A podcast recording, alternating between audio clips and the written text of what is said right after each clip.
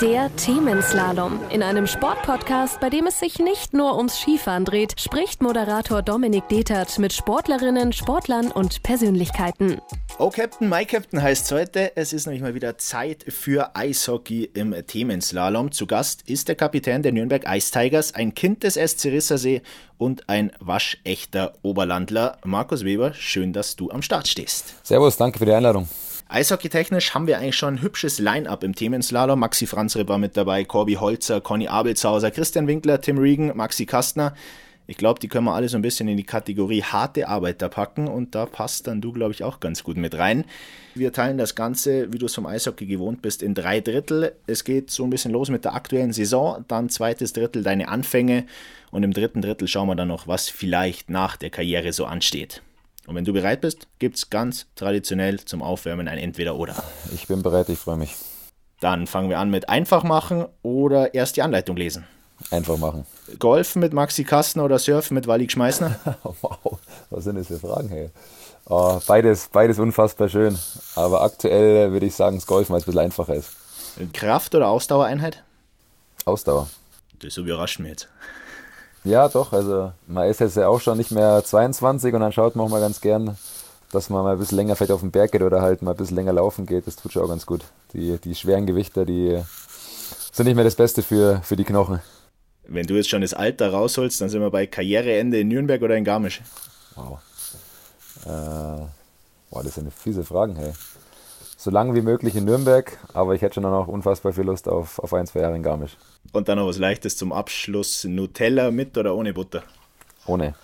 Da gab es auch schon die wildesten Varianten mit Frischkäse und was weiß ich alles. Also du bist normal, ohne Butter, das unterstreiche ich auch. Frischkäse, spinnst du, hey. Schauen wir mal auf die aktuelle Saison. Fast drei Viertel sind inzwischen schon mehr oder weniger durch. Wie zufrieden bist du? Ja, schwierige Saison für uns. Wir äh, sind eigentlich ganz gut gestartet, haben dann äh, eine, vor der Novemberpause eine ziemlich lange ja, äh, Niederlagenserie gehabt, was aber auch ein bisschen den Verletzungen geschuldet war. Da haben wir wirklich, glaube ich, nur noch drei gelernte Verteidiger gehabt und da hat man schon gemerkt, dass dann einfach die, die Körner ein bisschen gefehlt haben. Wenn wir jetzt mal die zehn Spiele rausnehmen, dann äh, bin ich eigentlich ziemlich zufrieden. Ähm, von der Tabelle her sind wir jetzt aktuell Platz 10. Wir haben uns wieder von, vom vorletzten Platz Richtung Pre-Playoff-Plätze vorgearbeitet, Spiel für Spiel. Aber es ist trotzdem noch alles unfassbar, unfassbar knapp. Aber ja, ich bin auf jeden Fall positiv jetzt für die nächsten Spiele. Wir, wir spielen besseres Eishockey als am Anfang von der Saison. Und deswegen äh, bin ich alles im Allen schon, äh, schon positiv gestimmt. Ich bin eben positiver Mensch. Also ich finde, es bringt auch nicht viel, da jetzt halt, äh, ja, negativ zu sein oder die, äh, die Vergangenheit nochmal zu äh, krass zu analysieren, weil man kann eh nichts mehr ändern, was passiert ist. Wir schauen eher in die Zukunft als Team und ähm, da freuen wir uns auf jeden, auf, die, auf jeden, Fall auf die nächsten Spiele. Jetzt heißt ja im Eishockey immer, das Momentum ist wichtig. Wie holt man sich so eins dann zurück, wenn es vielleicht gerade mal eine Phase gibt, wo es nicht so gut läuft? Ja, das sind diese klassischen Phrasen, man, man soll von Spiel zu Spiel schauen oder von Drittel zu Drittel, aber ja, wir haben das wirklich so gemacht. Wie gesagt, wir hatten, äh, ich glaube, neun Spiele in Folge verloren und dann äh, hebt man sich bei je, an jedem kleinen Strohhalm fest. Und wir sind dann nach der Novemberpause wieder besser in Schwung gekommen. Die hat uns sehr gut getan, die Pause. Und seitdem, äh, wie gesagt, schauen wir auch von Spiel zu Spiel, schauen von Gegner zu Gegner und nehmen natürlich mit jedem Punkt oder mit jedem Sieg den, den Schwung mit. Das Selbstvertrauen wird wieder mehr durch, durch Siege. Und deswegen versuchen wir jetzt einfach so weiterzuspielen, wie wir aktuell spielen. In der Phase, wo ihr fast keine Verteidiger mehr hattet, warst du auch verletzt. Bist du ein entspannter Patient oder ich bin entspannter Patient auf der Liege wahrscheinlich, aber wenn ich dann äh, bei den Spielen zuschauen muss, dann äh, bin ich nicht ganz so entspannt. Ist natürlich bitter, wenn man dann auch noch als Captain oder als, als Leader oder als einer der Dienstältesten dann einfach nicht helfen kann, wenn es vor allem nicht so gut läuft. Darum war die, die Zeit nicht so schön für mich. Äh, man macht sich natürlich Gedanken, woran es liegen kann, warum die Jungs vielleicht verlieren oder nicht gewinnen oder nicht so spielen, wie wir spielen sollten. Ne? Und deswegen äh, ja, war das keine schöne, schöne Zeitspanne für mich. Man will natürlich lieber auf dem Eis stehen und den, und den Jungs helfen. Wie hast du als Kapitän dann trotzdem Einfluss nehmen können? Ja, man ist ja trotzdem in der Kabine, man, äh, man gibt Tipps, man äh, sieht oder man sagt, was man von, von oben sieht, man sucht das Gespräch mit dem Trainer, was man denkt, was man vielleicht anders machen könnte als, als Team oder was einem einfach auffällt. Wie gesagt, ich bin jetzt auch seit zehn Jahren schon in Nürnberg und versuche natürlich irgendwie äh, dann zu helfen. Und ja, viele Gespräche mit den vor allem jüngeren Spielern ähm, im Training natürlich zugeschaut, positiv zugesprochen und mit so Kleinigkeiten kann man dann doch schon noch ziemlich viel bewirken. Mit was für Zielen seid ihr reingegangen in die Saison? Die Ziele waren ganz klar auf jeden Fall Top 10. Also wir wollten, äh, egal wie, in die, in die Playoffs oder Pre-Playoffs kommen. Und das ist ganz klares Ziel als, als Nürnberg. Und deswegen äh, sind wir jetzt gerade am unteren Ende von den, von den Top 10. Aber ich glaube, wenn wir so weiterspielen, dann können wir auf jeden Fall auch vielleicht sogar noch irgendwie Richtung Platz 9 oder so schauen. Jetzt stehst du ja schon viele Jahre auf dem Eis, gehst du trotzdem noch in die Saison rein und setzt dir auch persönlich irgendwelche Zahlen als Ziele oder ähm, geht da alles dann bloß über den Teamerfolg? Nee, also davon habe ich eigentlich ziemlich früh Abstand genommen, weil das sind so viele Faktoren, die mit reinspielen, vor allem jetzt für einen Verteidiger, der zum Beispiel, also wie ich jetzt bin, der kein Überzahl spielt oder jetzt nicht der offensivste ist, ist es auch unfassbar schwer, irgendwie Punkte oder Tore zu machen. Da ist die Liga einfach zu gut. Und deswegen äh, macht man sich da, glaube ich, selber nur viel Druck, wenn man jetzt sagt, du, ich will jetzt dieses Jahr, keine Ahnung, vier Tore schießen und 15 Assists machen äh, oder keine Ahnung, weil da gehört auch so viel Glück dazu. Ab und zu machst du einen Punkt, das, das merkst du gar nicht, wo du hinten als, als Verteidiger die Scheibe rausschwimmst und dann irgendwie noch einen Assist bekommst.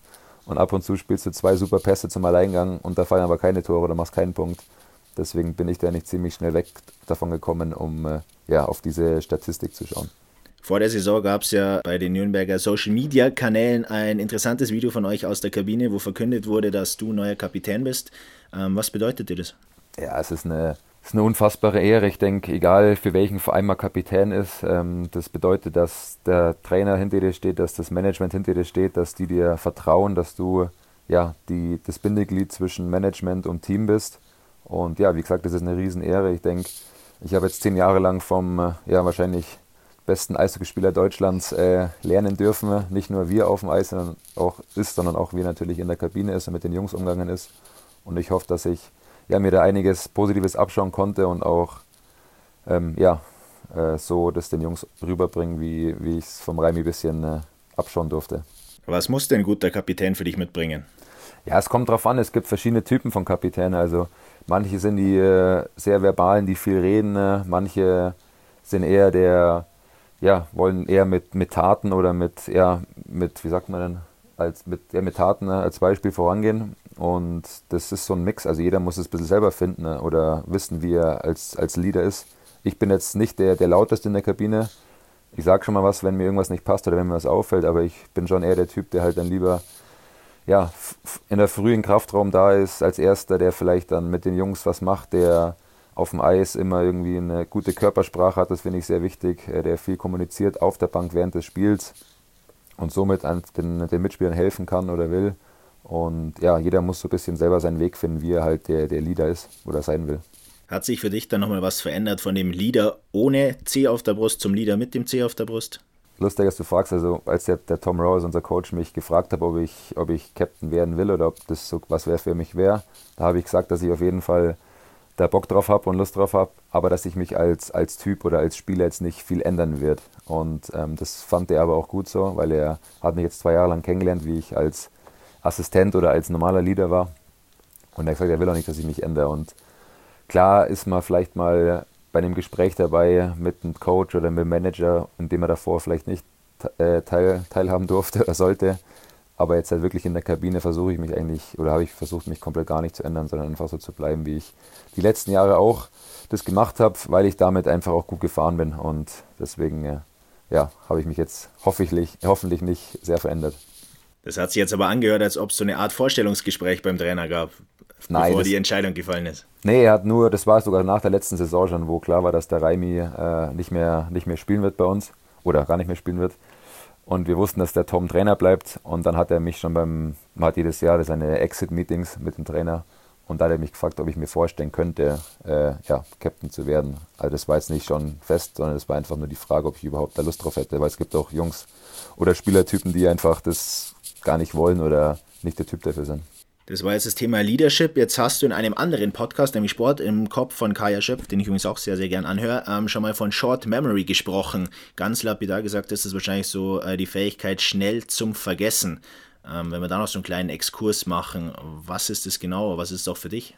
Ja, dieses Kurzzeitgedächtnis, wie man so schön sagt, das ist äh, natürlich im normalen Leben vielleicht nicht, nicht so gut, wenn man das nicht hat. Oder wenn man das hat. Ähm, Im Sport ist es so, dass man natürlich viel verarbeitet nach dem Spiel, während des Spiels. Und diese negativen äh, Erfahrungen, wenn man einen Fehler macht, wenn man ein Gegentor bekommt, wenn man seinen Mann verliert, gibt es ja verschiedene äh, ja, Varianten, die, die können einen schon natürlich ein bisschen runterziehen. Also man macht sich natürlich Gedanken als Spieler, wenn man ein Spiel verloren hat, warum, woran liegt was habe ich falsch gemacht, was kann ich besser machen. Und wenn man zu viel negativ wird vom Kopf her, dann, dann kann das einen schon ein bisschen runterziehen. Ich glaube, das kennt jeder aus dem normalen Leben auch. Wenn man jetzt kein großes Selbstvertrauen hat oder sich einfach nicht so gut fühlt, dann, dann laufen einige Sachen vielleicht nicht so, wie sie laufen sollen. Und deswegen ist für uns Sportler oder vor allem im Eishockey er ist sehr wichtig, dass man, dass man schnell vergisst, egal ob jetzt, halt, also natürlich die äh, negativen Sachen am besten sofort vergisst, aber auch zum Beispiel von den positiven Sachen jetzt halt nicht zu lang zehrt. Also wenn man jetzt eine, ein Tor schießt, dann heißt ja nicht, dass du jetzt an dem nächsten Wechsel kein Tor schießen kannst, weil du noch irgendwie im Gedanken, Gedanken bei einem anderen Tor bist. Und bei Fehlern ist es natürlich so, dass man einfach so schnell wie möglich die Fehler abhaken soll. Klar soll man aus den Fehlern lernen, aber man soll sie einfach nicht runterziehen lassen. Und das ist einfach ein großer und wichtiger Punkt im Eishockey. Aber wenn wir das dann nochmal verknüpfen mit Leadership, was für Werkzeuge hast du für dich, wenn es auf dem Eis vielleicht gerade mal nicht läuft, um auch deine Jungs da wieder rauszureißen und anzutreiben? Ist es einfach mal mit dem Schläger vorbeifahren, der Klaps oder? Ja, genau, das sind die Kleinigkeiten wie mal ein Klaps auf, dem Ober äh, auf, auf die Schienbeinschoner oder natürlich auch mal quatschen oder reden und sagen, hey, Kopf hoch, äh, jeder macht Fehler, das passiert. Und wie gesagt, als Leader einfach äh, ja, vorangehen oder die Körpersprache, das ist für mich ein unfassbar wichtiger Punkt. Also es bringt keinem was, wenn man ein Gegentor bekommt und dann mit gesenktem Kopf zur Bande zurückfährt. Es ist passiert, es ist vorbei, jeder weiß, der nächste Wechsel kommt und wenn man da als Mannschaft, glaube ich, einfach positiv auftritt mit einer guten Körpersprache, dann äh, zeigt man auch dem Gegner nicht, dass man irgendwie angeschlagen ist oder da jetzt aufgibt. Und das ist einfach, ja, das ist sehr wichtig, finde ich. Was war in dieser Saison bis jetzt so dein Highlight? Ja, ich würde sagen, eigentlich die, ja, die, die ganzen knappen Siege, die wir dann als Mannschaft wirklich gerissen haben. Also wir haben jetzt nicht mehr so die, die unfassbaren Einzelspieler, die vielleicht mal ein, zwei Spiele irgendwie gewinnen, wie jetzt durch einen Patrick Reimer früher oder ähm, ja, wir hatten noch einige Imports wie ein Steven Reinprecht oder Danny Heatley zum Beispiel, hat man ja viele miterleben dürfen, sondern dass wir einfach jetzt halt als Team auftreten müssen und nur als, als Team, als als Mannschaft zusammen gewinnen kann. Und da haben wir jetzt ja dieses Jahr schon wirklich auch nach einigen Niederlagen, wie ich schon erzählt habe, äh, auch oder nach Rückständen äh, noch äh, positiv zurückgearbeitet und dann die Siege geholt. Und das ist eigentlich immer wieder schön zu sehen, dass, dass im Eishockey nicht nur die Einzelspieler die Spiele holen, sondern meistens doch das, ja, die Mannschaft. Jetzt ist der Name Reimer schon öfter gefallen. Jahrelang hast du gleich mit dem jetzt Seite an Seite gespielt. Was ist damit vielleicht für euch als Mannschaft und vor allem auch für dich so ein bisschen verloren gegangen nach dem Karriereende? Ja, für mich natürlich als persönlich ist ein, einfach ein, ein guter Freund auch äh, aus der Mannschaft äh, ja, weg. Also wie gesagt, ich habe mit dem Reimi jetzt zehn Jahre lang in Nürnberg zusammengespielt. Ähm, ich bin komme mit 20 Jahren als, als, als junger Spieler mit äh, null Erfahrung eigentlich und habe dann wirklich sehr viel durch den Reimi oder ja, durch den Reimi lernen dürfen. Und deswegen habe ich eigentlich jetzt mehr einen Freund verloren als einen, also natürlich auch einen Captain und einen super Eishockeyspieler. spieler aber für mich geht es da eigentlich mehr um, um, die, um die Freundschaft. Ich denke, als Team ist es gar nicht so schlimm, weil wir einen ziemlich neuen Kader haben. Also viele von den jetzigen Spielern kennen Raimi nicht oder kannten Raimi nicht. Wir haben, ich glaube, bestimmt, ich würde sagen, fast 12 oder 13 neue Spieler im Vergleich zur letzten Saison. Und deswegen ist es jetzt halt so als Team, glaube ich, gar nicht so krass, weil einfach viele den Raimi nicht kannt haben. Jetzt habe ich bei Highlight eigentlich gerade darauf gewartet, dass du von einem Novum erzählst, bei dem du praktisch mit dabei warst in dieser Saison. Beim Abschiedsspiel oder was? Nee, oder wenn sich so, ah, hier, so, so, die Torhüter. so zwei Torhüter gern haben. Ach so, ja, ja, das war natürlich stimmt, jetzt wo du das sagst. Ähm, ja, äh, ja, kommt nicht oft vor, wie du schon gesagt hast. Wir hatten äh, ein tolles Spiel in Köln vor ausverkaufter äh, Arena und dann auf einmal gab es eine kleine Rangelei ums Tor rum. Und dann haben sich die beiden Torhüter noch äh, im Mittelkreis getroffen und haben, äh, haben ein bisschen getanzt. Das war natürlich, ja, das stimmt, das war ein Highlight. Das habe ich noch nie live miterleben dürfen. Was war dann danach im Spiel in der Kabine los? Ja, wir haben, wir haben das Spiel dann leider verloren, aber ähm, äh, nee, also das Lustige ist, der Turtle, der macht schon seit Jahren eigentlich so ein bisschen Späße drüber, dass er ganz gern mal so einen Goalie-Fight hat oder ich glaube, er hatte sogar schon mal einen in Amerika drüben und hat aber, glaube ich, ganz schön auf die Mütze bekommen. Und darum ist es umso lustiger, dass er eigentlich seit Jahren darüber redet und es dann wirklich jetzt passiert ist. Und das, klar, man natürlich einen, einen Turtle ein bisschen gefeiert, der den Kampf ja auch ziemlich souverän gewonnen und das war auf jeden Fall auch für die Mannschaft. Das ist auch so ein, so ein Ding, wo natürlich die Mannschaft äh, dann zusammen feiert und positive Gedanken hat und hat uns bestimmt auch geholfen. Dann zum Abschluss vom ersten Drittel noch der Blick auf Ende der Saison. Es steht wieder eine Weltmeisterschaft an. Wie sehr ist die bei dir im Hinterkopf? Äh, Mai, klar, man ist, glaube ich, schon irgendwie in dem, in dem größeren Kader dabei seit, seit drei, vier Jahren und hat auch dann einige Länderspiele bestreiten dürfen. Aber ich mache mir das gar nicht so die Gedanken drüber. Ich, das kann man eh nur im Endeffekt beeinflussen mit seiner Leistung. Ich versuche mein Bestes zu geben, ich versuche so gut wie möglich zu spielen und was dann kommt oder was dann nicht kommt, das kann ich eh nicht beeinflussen. Das ist dann die, ja, die Entscheidung vom Bundestrainer. Der Weg ins Hier und Jetzt, der war jetzt schon ein bisschen länger. Lass uns aber mal über deine Anfänge sprechen. Also Garmisch-Partenkirchen, gibt es wahrscheinlich nur die Entscheidung zwischen Ski oder Schlittschuhe. Wie bist du da zum Eishockey gekommen?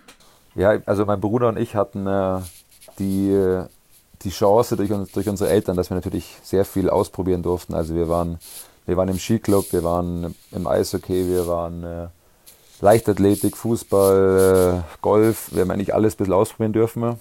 Und ja, aber sagen wir mal, aber ähm, durch Eishockey sind wir eigentlich gekommen, da mein Onkel selber auch gespielt hat, der Beppi Heiß. Der war ja jahrelang ja, Torhüter in Köln. Und natürlich hat man das irgendwie damals auch schon gewusst oder durch die Eltern wahrscheinlich eher erfahren, dass da jemand ist aus der Familie, der ziemlich gut Eishockey spielen kann.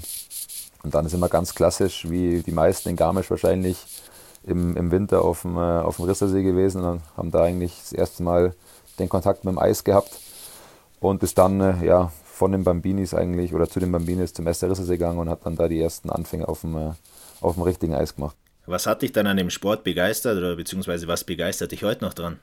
Die Schnelligkeit, die Härte, ähm, ja, wie athletisch das alles ist, wie ja, das ist einfach, wie gesagt, das ist der schnellste Sport oder Mannschaftssport der Welt. Das ist, glaube ich, der schönste Sport, der spannendste Sport.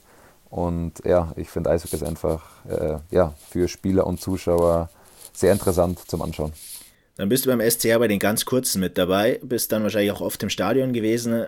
War dann auch schon der Gedanke mit dabei, war irgendwann will ich da mal selber im SCR-Trikot auflaufen? Auf jeden Fall. Ich denke, das ist der Traum von jedem, von jedem Nachwuchsspieler ich weiß noch ganz genau, wie wir früher auf der Tribüne gestanden sind mit den ganzen Jungs von den Bambinis, Kleinschüler, Kleinschüler und zusammen die Spiele angeschaut hat. Da nach dem Spiel unter den Tribünen rumge rumgeirrt ist und die Pfandbecher zusammengesammelt haben. Das war so einige Mal das Highlight früher oder Stadionzeitschriften verkauft, verkaufen haben. Und nee, wie gesagt, jeder, denke ich, der da als, als Nachwuchsspieler zuschaut, will auch irgendwann mal dann für den SCR oder für die Profis auflaufen. Und ja, hat er zum Glück auch funktioniert und geklappt. Du durchläufst alle Jugendmannschaften. Ab wann wird einem dann klar, es kann zum Profi reichen? Warst du in der Jugend immer schon einer von den Besseren oder war das da schon irgendwo absehbar? Also ich glaube, absehbar, dass du dann irgendwann Profi wirst, ist es lange nicht, weil du weißt ja, wie sich die, die Körper entwickeln in der, in der Jugend. Äh, manche starten ein bisschen früher, manche sind ein bisschen Spätstarter. Äh, das ist ein riesen Vor- oder Nachteil im Nachwuchs-Eishockey. Und ich denke dann aber so ab der U16 ungefähr, wenn dann die, ja, die Nachwuchsnationalmannschaften beginnen, dann äh, kann man schon so ein bisschen, äh, oder dann merkt man, dass man vielleicht ein bisschen besser ist als andere oder ein bisschen mehr Talent hat oder natürlich auch besser trainiert oder gearbeitet hat. Und da kann man dann schon so, denke ich mal, ein bisschen äh, ab, absehen, dass es vielleicht Richtung Profi also geklappen würde oder funktionieren könnte. Hättest du den Plan B gehabt? Ähm, ja, es, bei mir war es sogar ziemlich lang unsicher, ob ich dann wirklich äh, Eishockeyspieler werde, auch noch nach der Oberligasaison in Garmisch. Ich habe ähm, in Garmisch, wie gesagt, mit, mit 17, 18 den, also Nachwuchs gespielt und Oberliga. Sind in einem Jahr auch äh, glücklicherweise Meister geworden. Ähm, durfte da einige Spiele mitspielen an Seite von vom Lenasep und habe da auch sehr viel gelernt und dann ist man natürlich in die zweite Liga aufgestiegen. Aber das war dann so ein Jahr, wo ja, war, war sehr schwierig für uns einheimische Garmische. Zweite Liga ist eine sehr gute Eishockey-Liga. Ich weiß noch, da waren Jungs dabei wie der Feuerecker Andi, wie der Biersack Tobi, wie ähm, der Reinl Maxi, wie der Kasti auch. Und ähm, bei mir hieß es dann nach dem Jahr, also nach dem Zweitliga-Jahr, dass es ja nicht reicht für, für Garmisch-Partenkirchen weiterhin zu spielen, obwohl ich zum Beispiel auch noch U20-Nationalspieler war. Und dann habe ich mir natürlich schon so ein bisschen hinterfragt, ob das alles so sein soll oder ob das alles der richtige Weg ist, wenn man jetzt bei der U20 Nationalmannschaft dabei ist. Aber ist für einen Heimatverein nicht mehr reicht. Das ist natürlich schon irgendwie eine, ja, eine fiese Entscheidung gewesen. Und dann äh, war ich eigentlich schon kurz davor, einfach zu studieren, entweder in Innsbruck oder in, in München. Und dann kam aber nochmal mein, mein Onkel äh, in mein Leben zurück, zum Glück der Heißbaby, der war damals Trainer in Peiting und hat gesagt, du komm noch nach Peiting mit dem, mit dem Biersack Tobi zusammen, haben wir dann in Peiting unterschrieben und sind zu zweit immer oder zu dritt dann äh, ja, nach Peiting gefahren und habe ich da noch ein halbes Jahr gespielt. Und dann bin ich erst über Peiting, da die eine Kooperation mit München hatten, eigentlich in, äh, in diese DL-Schiene reingekommen. Durch natürlich auch viel Glück und gutes Timing. Ähm, und das hat dann eigentlich, da war es dann erst so weit, wo ich gesagt habe, okay, wenn ich jetzt in München gespielt habe, DL, dann äh, will ich auf jeden Fall noch ein, zwei Jahre jetzt probieren, Profi-Eishockeyspieler zu werden. So, das war jetzt der Schnelldurchlauf von dem Ganzen. Wir bauen es jetzt noch mal ein bisschen auseinander. Du hast gerade schon einen Namen gesagt. Sepp Lehner. Er hat nämlich ein bisschen was gesagt. Ich habe Mau damals nicht kennt. Ich meine, das war noch ein junger Bursch und, und, und ich habe schon ein gewisses Alter gehabt äh, und äh, die haben im Trainingslager bei uns mittrainieren dürfen. Und äh, der hat mir einfach gefallen. Von der, von der Art her, der, der hat einen super Ehrgeiz gehabt. Der war auch freundlich, äh, hat auf dem Eis alles gegeben. Und äh, dann, dann bin ich, ich weiß nicht mehr, nach einer Woche oder zwei bin ich zum Baderalf rein und hat zu ihm gesagt, sage ich, du, hol den Burschen rauf. Sage ich, mit dem spiele ich die ganze Saison, weil der einfach gut war. Aber so ist halt nachher gekommen, dass er, dass er die, die ganze Saison mit mir gespielt hat und, und äh, mir hat es einen riesen Spaß gemacht, äh, dem jungen Burschen was zum zeigen. Und, und wenn ich sehe, wie, wie er jetzt in der DL spielt, vor allem wie er schlau ist und hart spielen kann, das imponiert mir nachher. Das waren die Worte von, ich würde fast schon sagen, so ein bisschen deinem Förderer Sepp Lehner, oder? Ja, auf jeden Fall. Ich habe da auch dem Sepp sehr viel zu verdanken. Immer wenn ich ihn sehe, freue ich mich oder dann, dann quatschen wir auch drei, vier, drei, vier Minuten oder ein paar Sätze. Ja, wie gesagt, da gehört natürlich auch viel, viel Glück dazu. Ich denke jetzt, wenn zum Beispiel Lena Sepp nicht in, in der Oberliga gespielt hätte bei uns, dann wäre es für mich vielleicht gar nicht in die Richtung gegangen oder so weit gegangen. Ich habe jedes Training mit ihm danach noch viel trainiert oder trainieren dürfen. Er hat mir ja, viele kleine Tipps gegeben, die er natürlich auch in seiner Profikarriere äh, ja, sich beigebracht hat oder ja, er gelernt hat, mir weitergegeben und das macht schon sehr viel aus, dass man, wenn man als junger Verteidiger vor allem in, die, in, dies, in den Profibereich kommt, dass man einen an der Seite hat, der einem äh, viele Tipps und weiterhilft. Jetzt waren es ja praktisch zwei SCR-Legenden damals, die mit dir auf dem Eis standen. Tim Regan auch noch. Hat es dir vielleicht auch am Anfang so ein bisschen die Sicherheit gegeben, die du gebraucht hast? Ja, am Anfang war das eher jetzt keine Angst, aber das war schon krass, als man dann mit 17 Jahren in die Kabine gekommen ist und dann ja, ein Lena Sepp, der Timmy, aber auch ein Rauberlander oder ein Meier Butzi oder ein Wildhart, die in der Kabine gesessen sind. Das waren ja noch, also das waren ja noch ganz andere Charaktere als, als wir damals oder als ich damals mit 17 Jahren.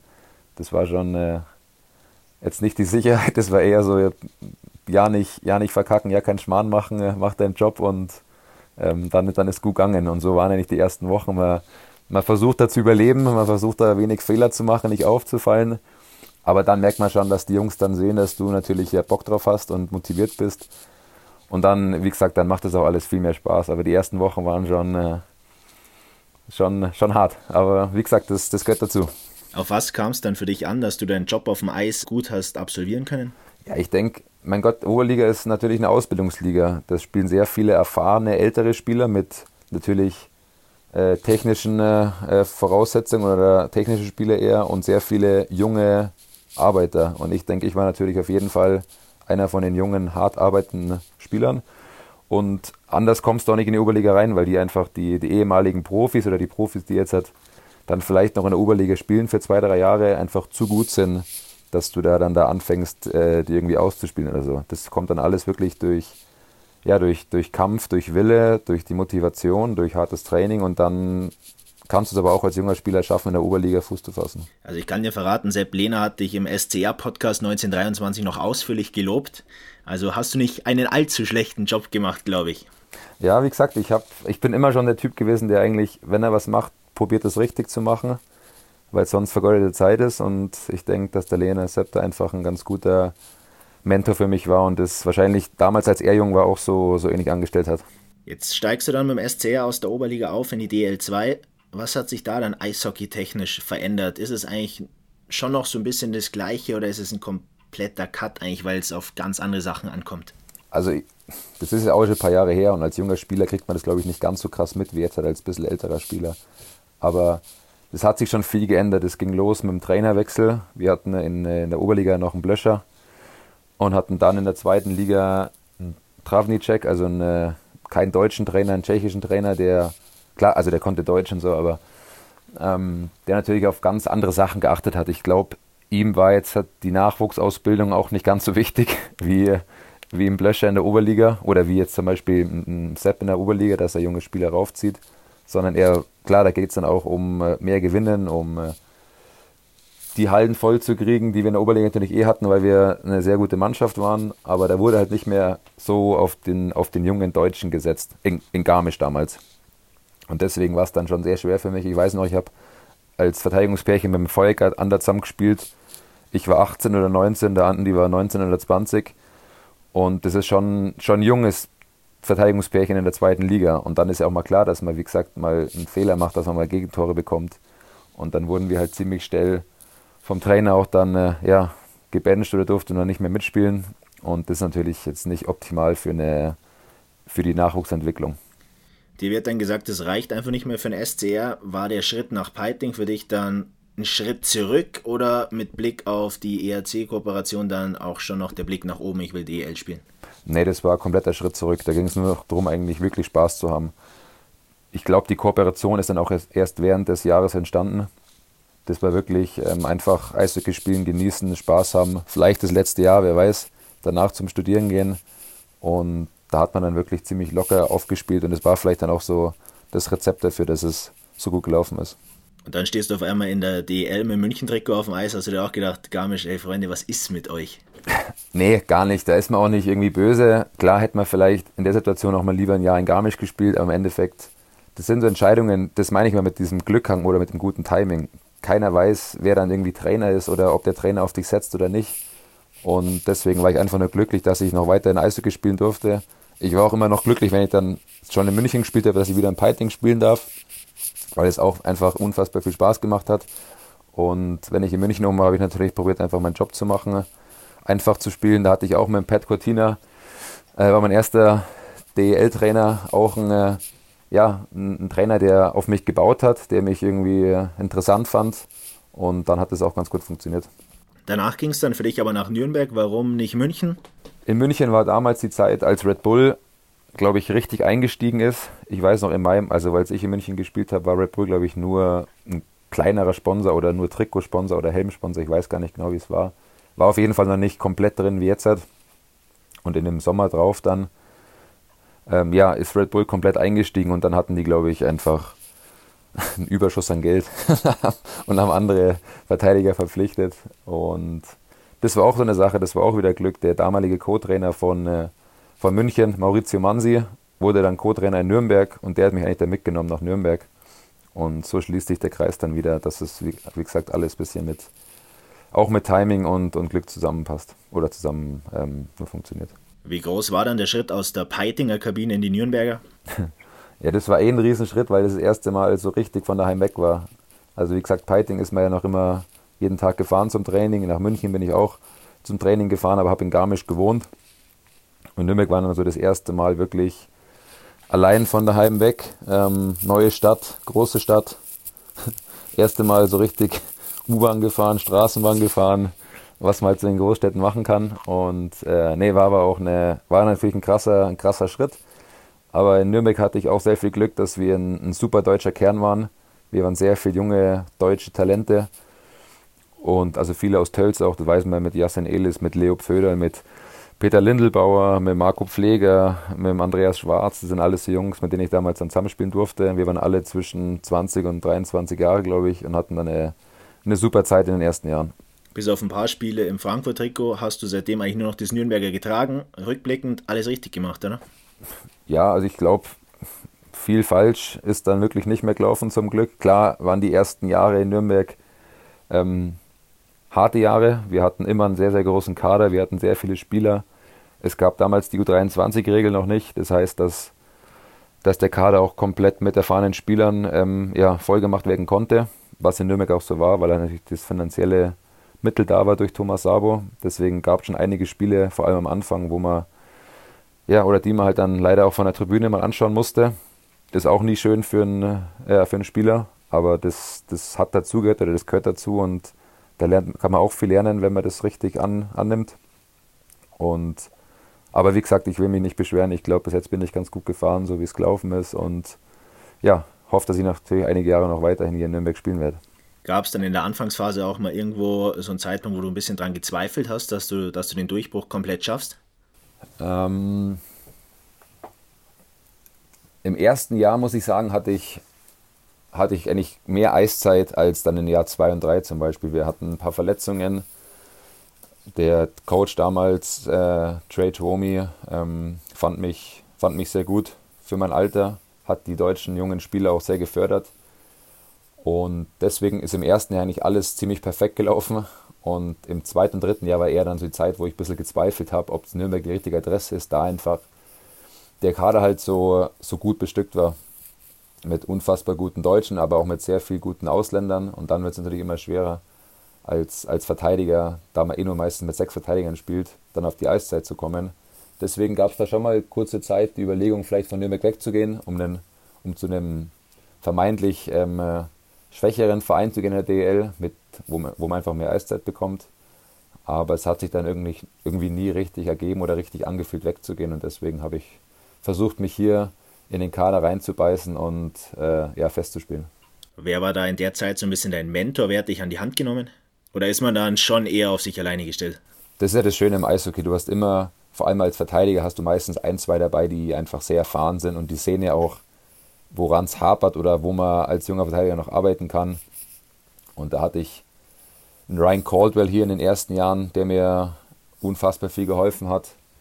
Jetzt dann, wo ich schon ein bisschen älter war, habe ich mit dem Tom Gilbert zwei Jahre zusammengespielt, der jahrelang NHL gespielt hat. Mit dem, oder er hat mir nochmal noch mal sehr viel ähm, weitergeholfen. Mit dem war ich auch Zimmerkollege für zwei Jahre. Also wir haben eigentlich jeden Tag irgendwie verbracht und ähm, man kann ja auch so viel, es gibt ja noch so viele Sachen weg vom Eis. Es geht ja nicht immer nur um Eishockey. Es geht ja auch, wie gesagt, wenn man halt mal ein schlechtes Spiel hat, wie man das verarbeitet richtig, wie man ähm, weiterarbeiten muss, auch wenn es mal schlechte Phasen gibt. Und da hat man schon jetzt würde ich sagen, durch den Tom Gilbert habe ich die letzten Jahre nochmal einen großen Schritt gemacht, um, ich, um mich als, als, persönlich, oder als Persönlichkeit auch zu entwickeln. Wie hast du dich generell jetzt in den ganzen Jahren entwickelt und wie hat sich auch das Eishockeyspiel generell entwickelt? Das Eishockeyspiel an sich kommt mir so vor, wird von Jahr zu Jahr besser. Das ist unglaublich. Da die, die Jungs, die da aus dem Nachwuchs rauskommen, oder auch junge Spieler aus Amerika oder Kanada oder Skandinavien, vom Gefühl her werden die alle noch, noch schneller und können noch besser schießen und noch wendiger. Und da muss man da echt versuchen, dass man auch wirklich ja, jeden Tag hart trainiert, um einfach seine Leistung auch anzupassen. Ich persönlich ähm, versuche aber eigentlich mein Spiel zu halten, wie ich es die letzten Jahre auch gespielt habe. Also ich, ich versuche einen guten ersten Pass zu spielen, ich versuche defensiv äh, meinen Job zu machen. Das ist für mich auf jeden Fall die Priorität Nummer eins.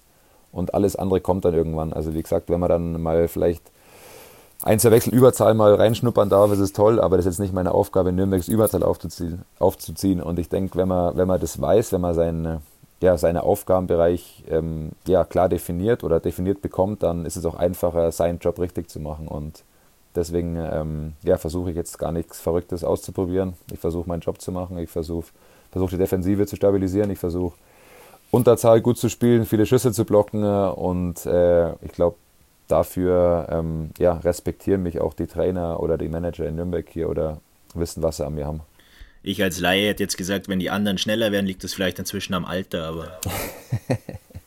ja, kann man alles, kann schon auch sein. Jetzt hast du in deiner Anfangszeit in Nürnberg viele Oberlandhackler an deiner Seite gehabt. Wie ist es jetzt, wenn du gegen Jungs aus der Heimat in der DL spielst? Wie besonders ist das vielleicht auch? Ja, ich also man kennt sich natürlich, also egal ob jetzt halt, äh, gegen Kasti in München oder Oberlandler. Dominik Bittner meinst du wahrscheinlich wahrscheinlich noch, oder? Und ein, äh, und, Den gibt's ne. und ein Conny oder ein Leo oder ähm, ja, man, man, kennt sich natürlich, wir sind alle fast das gleiche Alter, das ist ganz lustig. Man, man hat viele Nationalmannschaften, also Nachwuchsnationalmannschaften zusammengespielt. Man hat im Nachwuchs oft gegeneinander gespielt, darum, darum kennt man sich einfach gut und ja, ist immer schön dann irgendwie die, die Jungs zu sehen auf dem Eis. Meistens quatscht man danach dann erst ein bisschen länger und auf dem Eis ist schon dann eher Business. Aber ist natürlich schön, wenn man gegen Jungs spielt, die man schon länger kennt oder auch länger verfolgt hat. Und äh, ja, ist immer, immer schön auf jeden Fall. Stichwort Nationalmannschaft, deine erste Nominierung, gab es dann Anruf vom Bundestrainer oder wie ist dir das mitgeteilt worden? Ja, das läuft meistens so, genau. Also ich weiß jetzt nicht, was du als erstes äh, Länderspiel siehst. Es gab einmal ein U25-Turnier ähm, und dann, glaube ich, das richtige A-Länderspiel war dann unter dem Toni Söderholm, würde ich wahrscheinlich, da kennst du dich besser aus. du kennst ja das Ding. Nee, aber das, das, muss, war der, das war der Lehrgang, glaube ich, in Garmisch, oder? Genau, das war mit dem Toni, genau. Ja, wie gesagt, das war, das war auch ein Highlight. Äh, erstes Länderspiel oder eins der ersten Länderspiele in, in Garmisch dann, ähm, WM-Vorbereitung. Ja, war ein, äh, war, ein tolle, ja, war ein tolles Event oder eine tolle Erfahrung für mich und ähm, ja, bin auch sehr glücklich, dass der Toni, Toni mich da angerufen hat und mich eingeladen hat. Hattest du die Nummer eingespeichert, also wusstest du, wer anruft? Ich glaube, die Nummer hatte ich nicht eingespeichert, woher denn auch, aber er hat sich auf jeden Fall dann vorgestellt, dann, dann wusste ich, dass der Toni war. Wie würdest du dich denn selber charakterisieren als Spieler? Was bist du für ein Typ auf dem Eis? Ja, ich glaube, das habe ich jetzt schon ein bisschen, bisschen erklärt. Also ich denke, ich bin äh, ein akribischer Arbeiter an mir selbst. Also ich will eigentlich schon das, das meiste aus mir rausholen, was, was man so rausholen kann. Ich bin sehr ehrgeizig. Ich, ich hasse es zu verlieren, egal ob im Training oder normale Spiele. Ich glaube, das wissen die Jungs auch ganz gut hier in Nürnberg. Und ja, ich versuche im Endeffekt mein Bestes zu geben, alles zu geben, jeden Tag und, und somit der Mannschaft zu helfen. Würdest du sagen, du bist ein ruhiger Spieler auf dem Eis? Teils, teils. Also ähm, ich bin jetzt nicht der Typ, der irgendwie ewig viel Trash-Talk macht oder mit äh, gegnerischen Spielern diskutiert und keine Ahnung was, aber ähm, ich versuche schon natürlich, äh, meine körperliche Präsenz aufs Eis zu bringen, durch, durch Checks, durch Blocks, durch, äh, ja, auch wenn es mal sein muss, ein Cross-Check vom Tor oder Stockschläge und alles natürlich äh, im, im legalen Bereich. Aber also jetzt, ich bin jetzt nicht der ruhigste Spieler von dem her, also ich denke, ich bin schon defensiv äh, sehr aggressiv, aber jetzt nicht verbal sehr laut, sagen wir mal so. Wenn man das so beschreiben könnte. Jetzt hast du mehr als 500 Spiele wie viele Tore hast du geschossen in der DL? Ich kann es dir echt nicht sagen, aber es sind nicht viele. Ich würde mal sagen, es sind zwölf, wenn ich richtig geschaut habe. Kann, kann sein. Also viele sind es nicht, viele sind es nicht, nee. Aber wie gesagt, ähm, umso schöner, wenn es dann mal klappt wieder. Schon, schon ein tolles Gefühl. Ich würde natürlich gern mehr Tore schießen oder das Gefühl öfter haben, aber ich, ich kann mich da ganz gut einschätzen. Ich denke, ähm, ich bin jetzt auch nicht, oder sagen wir mal, ich bin jetzt nicht hier unter Vertrag, weil die von mir hoffen, dass ich jedes Jahr fünf Tore schieße, oder zehn Tore schieße. Fünf wären vielleicht mal ganz schön. Ähm, da habe ich, glaube ich, andere, äh, ja, es gibt andere Gründe, warum ich so viele Spiele in der Liga machen durfte. Zwischendrin hat es mal beim Tore-Schießen ganz gut funktioniert. Im Corona-Jahr, als du beim SCR ausgeholfen hast, wie ist es damals zustande gekommen? Also nicht das Tore-Schießen, sondern der Wechsel zum SCR. Das Tore-Schießen, das weiß ich auch nicht mehr. Hatte ich gute Mitspieler. Äh, ja, das mit Garmisch war natürlich auch irgendwie eine Herzensangelegenheit. Ähm, jeder von uns Eishockeyspieler, ähm, ja, das war eine, war eine harte Saison einfach für, für ich glaube, für alle Sportler, vor allem für die Hallensportler oder für die ja, Mannschaftshallensportler. Und die DL hat später begonnen als, als die Oberliga. Und dann, äh, ja, man hat natürlich, äh, man war natürlich irgendwie telefonisch oder auf anderen Wege verbunden mit, mit einem Partner damals und hat dann ziemlich schnell einen Weg gefunden, das zu schaffen, dass ich für Garmisch spiele. Das war jetzt auch nicht unfassbar schwierig. Ähm, ja, hat, war, eine, war eine super Zeit, es hat total viel Spaß gemacht, mit den Jungs von, oder mit einigen Jungs von früher zusammenzuspielen. Und die Zeit will ich auf jeden Fall nicht missen. Das war schon äh, auch ein cooles Erlebnis. Wenn du jetzt generell auf deine bisherige Karriere zurückschaust, was war dein Eishockey-Highlight? Also ich muss sagen, es gibt zwei Highlights. Einmal international, natürlich das, das Länderspiel in Garmisch. Das war schon wirklich sehr emotional. Es waren sehr viele Freunde und Familie im Stadion. Äh, hat einfach unfassbar viel Spaß gemacht, vor den, vor den Leuten in Garmisch zu spielen. Und vom Vereins-Eishockey her fand ich den Spengler Cup in Davos äh, unfassbar. Das war wie so, das war wie so eine kleine Olympiade. Ich war zwar noch nicht bei keiner Olympiade, aber das hat sich angefühlt wie ein kleines olympisches Dorf. Da waren fünf oder sechs Mannschaften untergebracht, alle Leute aus Davos oder Fans oder Zuschauer waren in dem kleinen Kessel eigentlich und haben dann fünf, sechs Tage lang ja, äh, Party gehabt, Eishockey gehabt und hatten einfach eine super Zeit und das war, das war eine sehr, sehr coole Zeit äh, für mich persönlich, aber auch für, für die Nürnberger Ice Tigers. Was steht denn noch auf deiner To-Do-Liste drauf für deine Karriere? Was muss noch passieren? Was muss noch kommen, dass du rundum glücklich und zufrieden bist damit? ja, ich denke, äh, jeder Eishockeyspieler will für sein, für sein Land mal eine WM spielen oder eine Olympiade. das ist auf jeden Fall noch äh, ganz oben auf der Liste. Ich denke, ich bin noch nicht alt genug oder noch nicht zu alt. Geil genug. Noch nicht zu alt. Ich denke, das ist schon noch möglich. Habe schon noch ein paar, paar Jahre vor mir und das ist auf jeden Fall noch ein Riesenziel, ja, eine WM zu spielen oder eine Olympiade. Und natürlich die, die Meisterschaft gewinnen. Ich denke, jeder von uns spielt Eishockey, um Meister zu werden, er trainiert den ganzen Sommer hart, trainiert die Saison hart, um am Ende den Pokal hochheben zu dürfen. Und klar, gibt es wahrscheinlich Mannschaften, die äh, bessere Möglichkeiten haben oder eine höhere Wahrscheinlichkeit, die Meisterschaft gewinnen werden. Aber ich denke, wenn wir ja, in die Playoffs kommen und irgendwie so weiterspielen, dann können wir auch die großen Mannschaften ärgern und das ist auf jeden Fall unser Ziel. Das ist dann auch schon der Übergang jetzt ins dritte Drittel. Vertrag hast du, glaube ich, bis 2026. Genau, noch zwei Jahre. Was kommt danach? Ich hoffe, der nächste Vertrag. also, ja, man, man kann ja nicht so gut planen im Eishockey. Wie gesagt, es können natürlich Verletzungen passieren. Es können, äh, ja, es gibt viele Faktoren, die da reinspielen. Aber ich würde schon noch auf jeden Fall so bis, ja, mein Gott, was sagt man, 35, 36 spielen. Also ich habe, denke schon noch drei, vier Jahre hoffentlich vor mir und fühle mich auch noch topfit und hoffe, das klappt alles. Aber einen wirklichen Plan für nach der Karriere habe ich noch nicht. Also ich habe zwar nebenbei studiert und habe meinen Bachelor gemacht in, in BWL. Da kann man dann wirklich in, eigentlich in jede Richtung ein bisschen, äh, ein bisschen schauen, was, was möglich ist. Ähm, ich vom Gefühl her muss ich jetzt nicht im Eishockey bleiben. Jetzt aktuell äh, kann ich es mir eigentlich nicht vorstellen, vor allem nicht Richtung Trainerjob, weil sich dann, glaube ich, nicht wirklich viel ändert vom, vom Auf. Also du boxst dann trotzdem jedes Wochenende im Bus und, und fährst durch Deutschland. Ich denke, wenn man dann vielleicht mal eine Familie hat und die Wochenende frei hat, ist es auch ein ganz, ein ganz schönes, äh, ja, eine ganz äh, was, was Positives. Und deswegen habe ich noch nicht jetzt den, äh, den wirklichen Plan, wie es nach der Karriere weitergeht. Wäre das Ausland für dich als Spieler noch mal ein Thema oder schließt du das jetzt schon aus? Du hast, du hast gute Fragen, hey. Ähm, ich habe mir vorbereitet, ja, du kennst ist, mich doch. Ist gut, ist gut. Ich denke, Ausland ist als deutscher Spieler gar nicht so einfach. Ähm, also du musst schon äh, sehr, sehr auffällig und gut spielen, um, äh, egal ob jetzt äh, Schweiz oder Skandinavien, ähm, da spielen zu können, zu dürfen. Da muss man schon wirklich äh, ja, ein sehr auffälliger, guter Spieler sein. Und ich weiß jetzt nicht, ob ich vielleicht nur um im Ausland zu, zu spielen, dann vielleicht nochmal nach, also ich will jetzt keinem nahe treten, irgendwie nach England zu gehen oder, oder Dänemark oder Österreich. Ich denke, das sind alles gute Ligen, aber ich weiß jetzt nicht, ob die Ligen auf, ja, auf den Markus Eber warten oder auf den deutschen äh, Verteidiger warten. Ich denke, die haben alle einen sehr, sehr guten Nachwuchs ähm, und haben sehr gute eigene Spieler. Deswegen ist es immer schwieriger als, ja, als Import dann, als deutscher Import auf, in anderen Ligen zu spielen. Jetzt ist es ja bei Sportlern meistens so im Alter, kommt man immer wieder näher an die Heimat zurück. Packen wir das nächste Thema an, München. München? Ja. Nee, wenn es jetzt die Nürnberger Fans hören, da kann ich ja nichts sagen. nee, aber wie gesagt, ich, ich bin super froh hier in Nürnberg. Ich bin glücklich, seit zehn Jahren hier zu sein und, und will auch nicht unbedingt weg hier. Klar, in, in zwei Jahren gibt es, äh, wenn der Vertrag ausläuft, gibt es neue Gespräche. Wer weiß, äh, ob Nürnberg mich noch halten will, ob sie vielleicht einen anderen Kader aufbauen wollen. Das ist ja alles nicht meine Entscheidung.